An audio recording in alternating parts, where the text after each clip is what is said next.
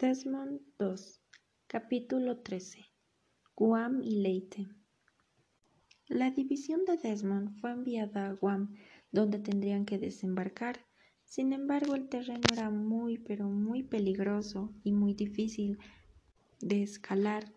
Mientras Desmond y algunos de sus compañeros se encontraban explorando, de pronto uno de ellos cayó al suelo, pues había recibido una bala.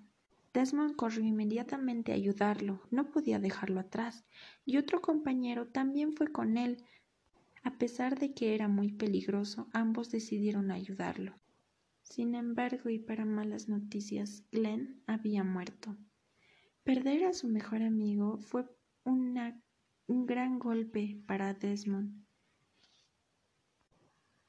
Más tarde, en otra ocasión, Desmond junto a otros soldados se encontraban caminando cuando uno de ellos cayó y se tomaba el pie. Había recibido una bala. Desmond le ofreció inyectarle morfina, sin embargo él, se negó.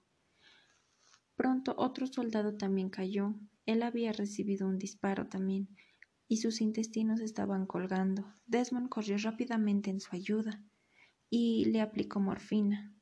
Sin embargo, otro de sus amigos también murió allí. Al día siguiente, le informaron a Desmond que el soldado que tenía los intestinos afuera había sido curado y ahora se estaba recuperando. Sin embargo, al que le dieron un disparo en el pie había fallecido. Otro día, un soldado también cayó nuevamente y Desmond corrió en su ayuda. Sin embargo, le dijeron que no fuera, pues había algún francotirador que los estaba vigilando.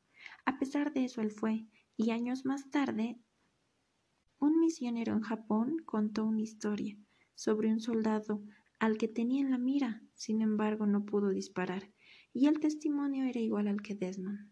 Finalmente, cuando partieron de Leyte, fue un alivio para Desmond, pues no había sido un buen lugar para él. Perdió a dos de sus mejores amigos. La única manera mediante la cual se mantuvo fuerte fue mediante sus oraciones. Cuarto A. Rengel Flores Ángela.